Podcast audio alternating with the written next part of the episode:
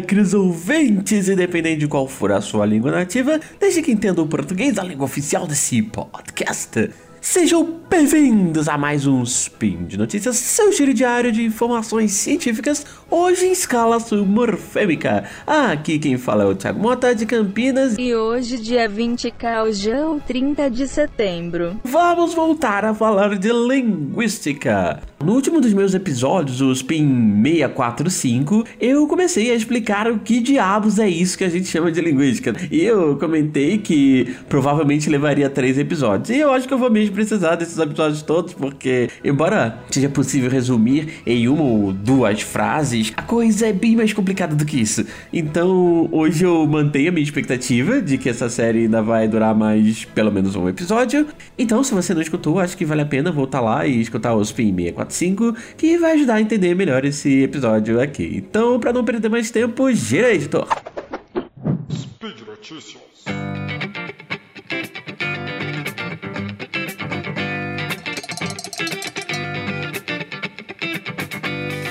Vamos começar com uma recapitulação. Então, no último episódio, nós falamos do núcleo da linguística, que seria basicamente a fonética, a fonologia, a morfologia, a sintaxe, esse tipo de coisa, né? A fonética e a fonologia, nós vimos que os dois são realmente diferentes, porque, bem grosso modo, a fonética tem mais a ver com os sons físicos e de como a gente produz esses sons e como eles chegam nos nossos ouvidos. E a fonologia já tem mais a ver com a, como a gente percebe os sons que estão sendo falados. Por exemplo, quando a gente está falando aquela palavra mesmo, né? Que em São Paulo a gente vai falar mesmo, e no Rio a gente vai falar é mesmo, meu irmão. É. E, então a gente usa um R, mas a gente ainda percebe como um S, né? Ou na verdade a gente percebe como correspondente ao que seria o S, senão a gente não interpretaria a palavra.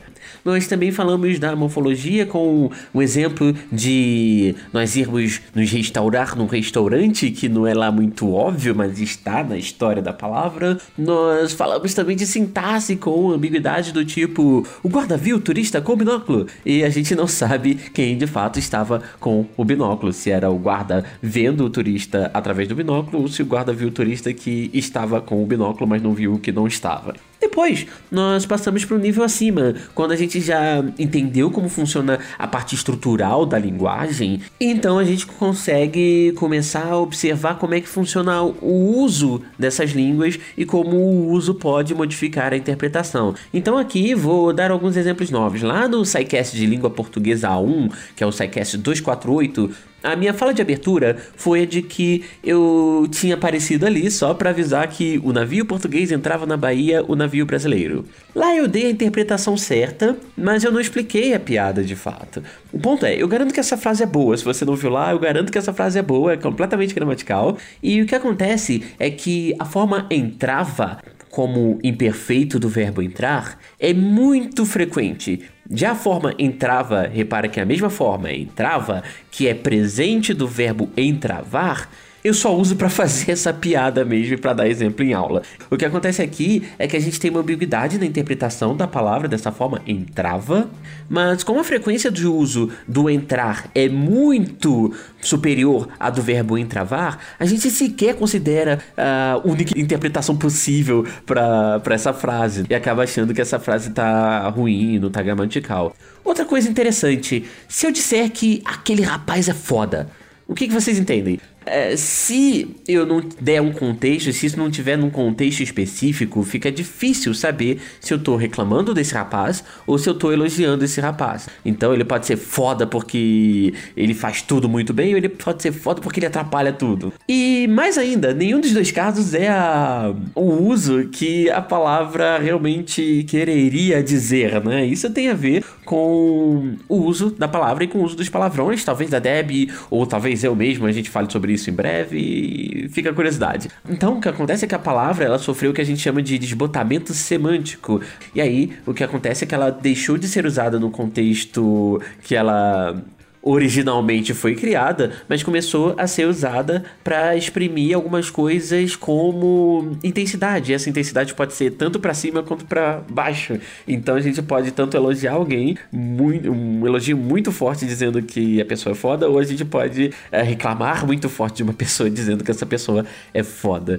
Ok, agora que tivemos uma recapitulação, acho que vale subir mais um nível, que é o nível da integração da linguística com outras áreas da ciência. Agora, né, a gente está na fase do vestibular, muita gente está tentando decidir o que quer pra vida, que curso seguir, ou, ou que curso não quer seguir, se considerando a situação atual da ciência, da academia no país, né? E existem vários testes para você saber se sua cabeça é mais de humanas, mais de exatas, mais de biológicas. E aí eu devolvo a pergunta, a linguística.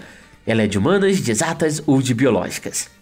Parece meio idiota eu perguntar isso, né? É óbvio que é de humanas, porque está nas disciplinas ali da faculdade de letras, etc, né? Mas não é tão simples assim. A linguística, ela também tá nas disciplinas de psicologia, também está nas disciplinas de comunicação, de jornalismo. Não sei se está, mas deveria estar nas disciplinas de direito, está nas disciplinas de cursos de computação, de filosofia. É, provavelmente também está nos cursos de história ou de artes, ou talvez tenha até um pouquinho na medicina, uma coisa um pouquinho mais específica. E quem sabe vai estar até mesmo nos cursos de astronomia ou de astrobiologia quando a gente finalmente encontrar vida inteligente fora da Terra e a gente precisar entender, a, a aprender a nos comunicar com essas formas de vida, como aconteceu lá em A Chegada. Então é por isso que eu sempre digo: a linguística vai dominar o mundo, porque ela está em todos os lugares. Então, a resposta é: a depender de como a gente trabalha, a linguística pode ser de humanas, pode ser de exatas ou pode ser de biológicas. É, como diz, a porra toda, né? Mas, obviamente, vamos começar pelas humanas, que são as sub-áreas mais conhecidas da linguística, né? Então, a gente pode começar falando de linguística histórica. A gente pode pensar na linguística como uma disciplina que lida com história, e a história como uma disciplina que lida uh, um pouco com a linguística também, tanto ajudando a testar hipóteses históricas, quanto sendo corroborada pelos acontecimentos e conhecimentos históricos. Então, a gente chama esses estudos todos de uh, linguística histórica, que também tem bastante interface com a filologia. Então, um bom exemplo são aqueles que a gente comentou no SciCast de História da Língua Portuguesa 1 e 2, né? mas eu tenho aqui que dá um exemplo um pouquinho mais simples só pra gente poder avançar, né? Então, pensa no seguinte: qual é aquela palavra para se referir àquela coisa branca que adoça os alimentos? É açúcar, certo? Então, mas como ela se chama em outras línguas, né? O açúcar se chama em outras línguas. O espanhol tem uma palavra bem parecida que é açúcar. E de certa forma o francês também tem uma palavra bem conhecida que é sucre, né? Sem o A.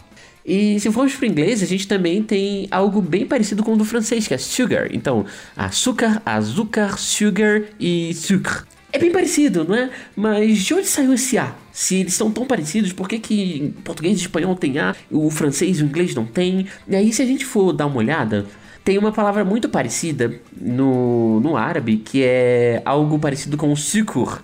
E quando eles usam, eles usam com o artigo, que é aquele al. Então a gente tem o al-sukur. Se a gente for reparar, o que acontece é que o, a gente fala isso no SciCast de língua portuguesa, o Pena brinca bastante com as palavras que começam com A também, né?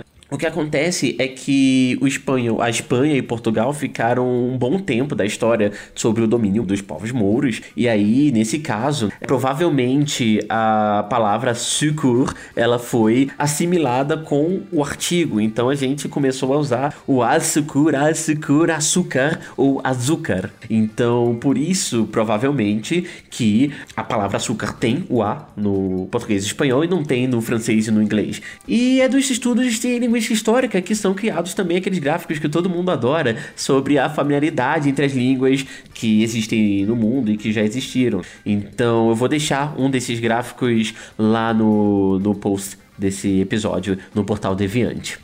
Ok, então passando da linguística histórica, a gente também tem outra área que é muito conhecida da linguística, também ligada com a área de humanas, que é a sociolinguística. Então, ela fa acaba fazendo interface com a sociologia e é aquela disciplina que trata do famoso problema do preconceito linguístico.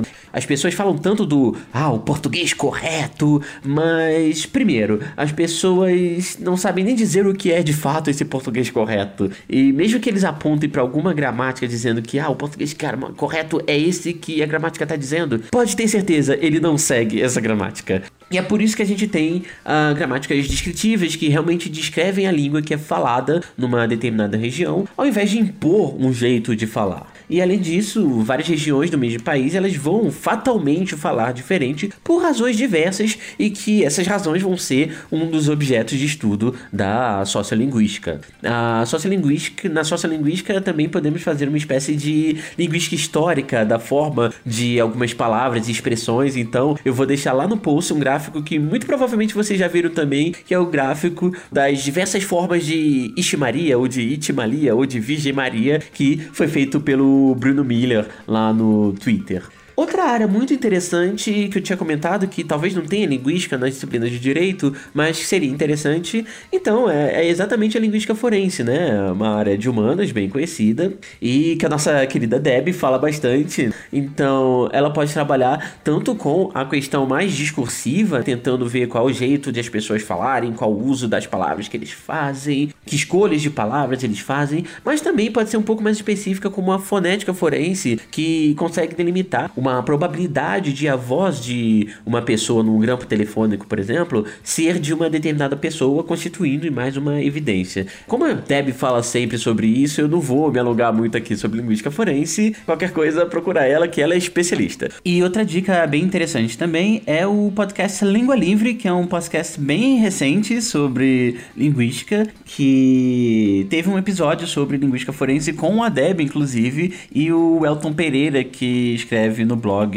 Letronomia. A gente também tem a linguística de campo. A linguística de campo é uma parte um pouco mais prática em relação ao núcleo da linguística, a estrutura das línguas, porque é, ela acaba tendo uma ligação bem forte com a antropologia, indo a campo e tentando descrever línguas que muitas vezes é, não estão descritas mesmo, a gente não conhece ou não estão catalogadas. Então você vê, por exemplo, os, os linguistas indigenistas, eles vão para uma área indígena, ficam um tempo lá e começam a, a gravar, a tentar entender é, como é que eles usam a língua e descrevem, fazem aquela gramática descritiva que eu tinha comentado ali na sociolinguística. Eles fazem isso numa, como uma forma de criar uma gramática e guardar, catalogar essa língua e guardar esses registros, porque podem ser muito importantes pra gente uh, no futuro. E além de também guardar toda uma cultura que pode estar é, correndo perigo de extinção, principalmente nesse momento que a gente está passando no país. Algumas outras áreas bem interessantes também são ah, todas as pesquisas que envolvem o ensino de línguas, o, o bilinguismo, que acaba caindo mais na área de educação. Também tem os estudos sobre a tradução, que são bem interessantes, ou de análise do discurso, que a Deb também vai saber falar muito melhor do que eu. Também temos a área de línguas clássicas que estudam os registros de línguas antigas, então tem bastante a ver, inclusive, com a linguística histórica. Pode parecer estranho, considerando que essas línguas não são mais faladas, mas acaba nos ajudando muito a compreender melhor a própria história das línguas que a gente fala, como também o processo que levou à evolução dessas línguas. Uma outra área que a gente acabou não falando por aqui e é bastante interessante é a parte de filosofia da linguagem. Só que essa área também é bastante interdisciplinar e acaba tratando tanto de questões estruturais, cognitivas e lógicas das línguas. Então, aqui eu vou falar da parte que é mais conhecida, ou pelo menos para mim é mais conhecida, que é essa parte que é mais ligada à lógica e que deu origem ao que a gente chama de semântica formal, que é um jeito completamente diferente de a gente estudar a semântica. A ideia dessa área não é tanto um compromisso com as diferentes formas de interpretação em diferentes contextos, mas sim a tentativa de formalizar as possíveis interpretações em equações matemáticas, de modo a que a gente consiga estabelecer minimamente as condições de verdade de cada frase, as condições em que ela pode ser verdadeira ou não, para detectar, por exemplo, uma frase que tenha uma inconsistência interna, então ela não pode ser verdadeira por causa disso. Eu vou pedir para deixarem aqui no post também uma imagem com as equações de uma frase bem simples usando semântica formal. Aí vocês vão entender mais ou menos o que é, porque é meio difícil explicar isso assim sem recursos visuais. Mas mais interessante do que isso é que se a gente consegue modelar minimamente a linguagem natural de forma lógica, é possível também tentar modelar de forma computacional. E aí a linguística começa a ter também uma ligação com a área de exatas. Então vamos falar um pouquinho de linguística computacional, que eu acho que é a área da linguística que é exatas por natureza. Então, agora que é possível pensar de forma lógica alguns aspectos da linguagem, a gente pode começar a pensar no processamento de linguagem natural na área da computação. E por isso que existem disciplinas de linguística, principalmente das áreas mais formais, mais lógicas, nas uh, faculdades mais ligadas à computação e engenharias, uh, depender da engenharia, enfim.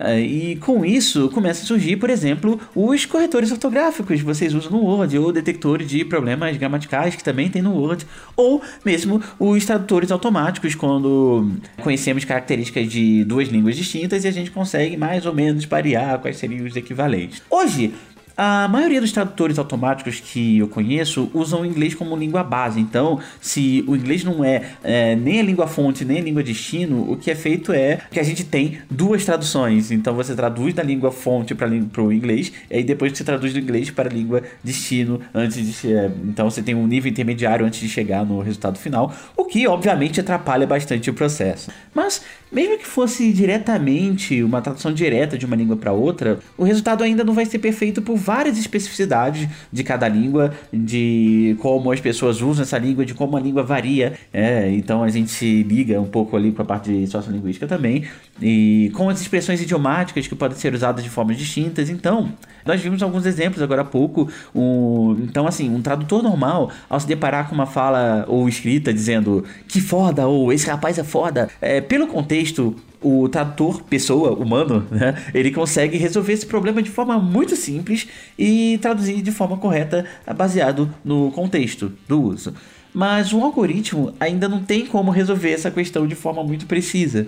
Outra questão também das traduções automáticas ou até do processamento de linguagem natural são aquelas ambiguidades como a que eu comentei do navio português que entrava na Bahia, o navio brasileiro. Se nós, falantes nativos, eu estava falando aqui do que foda que o tradutor humano ele vai saber resolver de letra assim, né? Agora, esse tipo de ambiguidade é um problema que nós, falantes nativos da língua, nós temos dificuldades para tirar da cabeça aquele verbo entrar e trocar pelo verbo entravar. Imagina o algoritmo de tradução automática. Então, tá aqui também no, nos links uma matéria do The Washington Post, se eu não me engano, que fala sobre como o algoritmo do Google tem problemas para traduzir esse tipo de frase. A linguística computacional também acaba ajudando muito na parte de documentação linguística e de linguística de campo.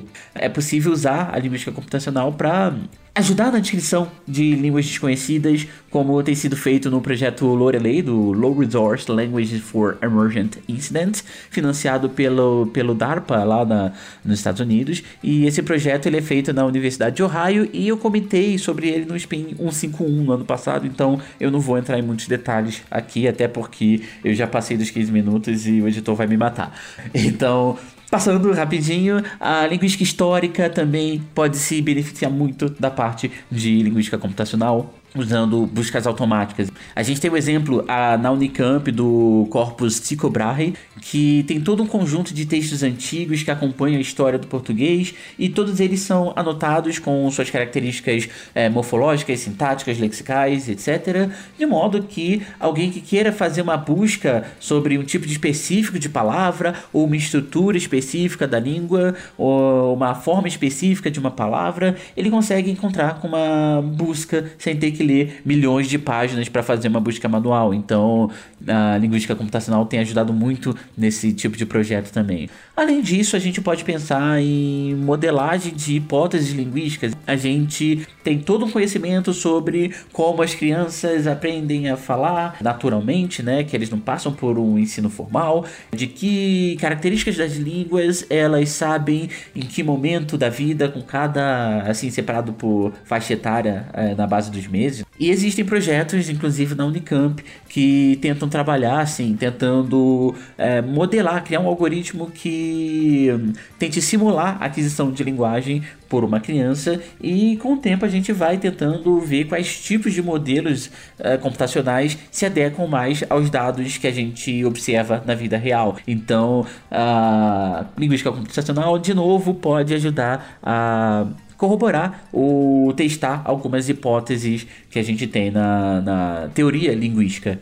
Outro ponto bem bacana e que eu comentei lá no Spin 118, então também não vou entrar em grandes detalhes, é, sobre a modelagem computacional da boca de um chimpanzé para fazer simulações e ver se ele conseguiria né, falar como a gente, falar algum tipo de língua. E a gente viu que sim, o chimpanzé ele consegue, conseguiria falar uma língua com algumas limitações. Lá no Spin 118 tem uma simulação, inclusive. E então a linguística computacional quebra aquele mito de que os chimpanzés só não falam com a gente por conta de diferenças anatômicas do nosso aparelho fonador. Outro ponto importante são as comparações na distribuição de frequência de palavras, que também nos ajuda a compreender se, se um tipo de produção ele se aproxima ou não do tipo de produção que a gente faz em, nas línguas humanas, né? E aí, lá no SPIN 118 eu também falo sobre isso porque tem uma lei que é, se chama Lei de Zipf, que todas as línguas respeitam, a fala de qualquer criança respeita, se, a, os sinais de línguas de sinais também respeitam, mas se você pega toda a produção que foi feita nos experimentos com chimpanzés, eles não respeitam essa lei. Então é muito provável que a nossa forma de comunicação seja simplesmente diferente. Isso é bem bacana e aí a gente consegue ver um pouco como a gente consegue usar características mais exatas para ajudar na, na pesquisa em linguística também. E para não ficar só na linguística computacional, nessa parte mais exatas, a fonética acústica também lida bastante com a parte de física, para entender como os sons são produzidos na nossa boca, no nosso aparelho fonador, e como eles trafegam no ambiente até chegar aos ouvidos dos nossos ouvintes Uh, também lida com ruídos de informação e coisas do tipo. Também não vou entrar em muitos detalhes, mas tem um artigo bem legal que eu quero fazer um spin no futuro, me cobrem. E ufa, acho que consegui, mesmo que correndo agora no final, falar da parte de humanas e da parte de exatas da linguística. Então, deixa eu fechar isso aqui, que eu já passei demais do tempo, o pessoal vai me bater. Então, é só aqueles recadinhos finais de sempre. Nos sigam, nos divulguem, nos amem em suas redes sociais e também entrem em contato conosco se tiver qualquer dúvida, sugestão, comentário, críticas ou para nos chamar de foda, seja para bom ou para ruim. É, e para isso vocês podem usar o meu e-mail que é thimota.com.br ou contato@scicast.com.br. E se gostou demais da nossa iniciativa, vocês também podem nos ajudar financeiramente através do Patreon, do Padrim e do PicPay, pois esses e outros projetos do Portal Deviante só são possíveis graças à contribuição de vocês. Então, até a próxima com a parte biológica e cognitiva da linguística. Tchau, tchau!